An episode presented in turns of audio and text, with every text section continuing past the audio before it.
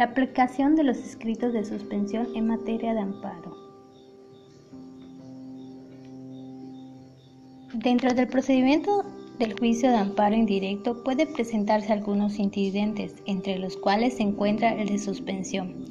El incidente de suspensión es una institución de, de, seguridad en el juicio de amparo que tiene por objeto evitar que causen daños y perjuicios de difícil reparación a los agraviados y así conservar la materia del objeto del conflicto, impidiendo que el acto reclamado se consume irreparablemente. De esta manera, al concederse la protección constitucional, pueden restituirse de cosas al Estado que guardaban antes de la violación. Por lo tanto, podemos decir, la suspensión tiene por objeto paralizar los efectos del acto reclamado manteniendo las cosas en el estado que guarden en el momento de decretarse. El juzgador debe precisar el acto o actos que hayan de suspenderse para evitar todo tipo de confusiones en el quejoso y autoridades responsables. Al resolverse sobre, sobre la suspensión no procede estudiar cuestiones relativas al fondo de amparo. La jurisprudencia prudencia de la Suprema Corte de Justicia de la Nación acepta que la suspensión procede en contra de la aplicación de una ley.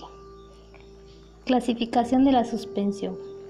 El artículo 122 de la Ley de Amparo la clasifica como de oficio o de plano.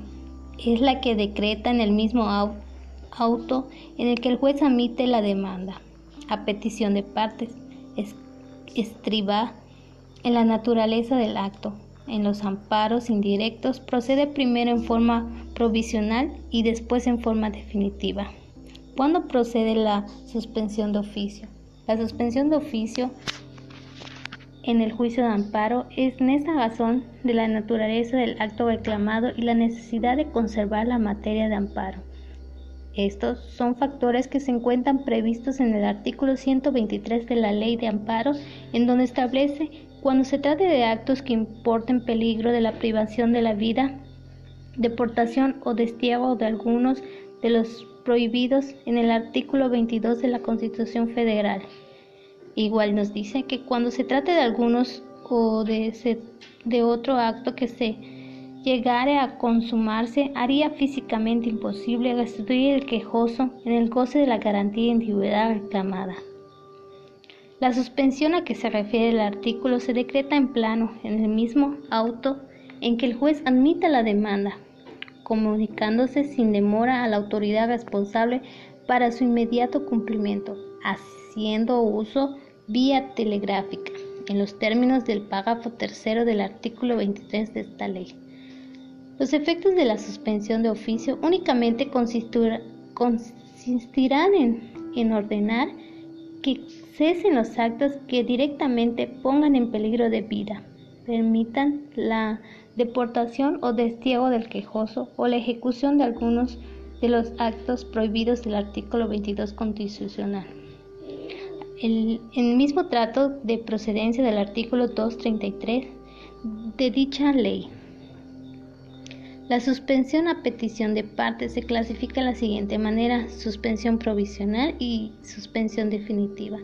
La suspensión provisional, como su nombre lo indica, surte sus efectos mientras se resuelve sobre la definitiva una vez celebrada la audiencia incidental.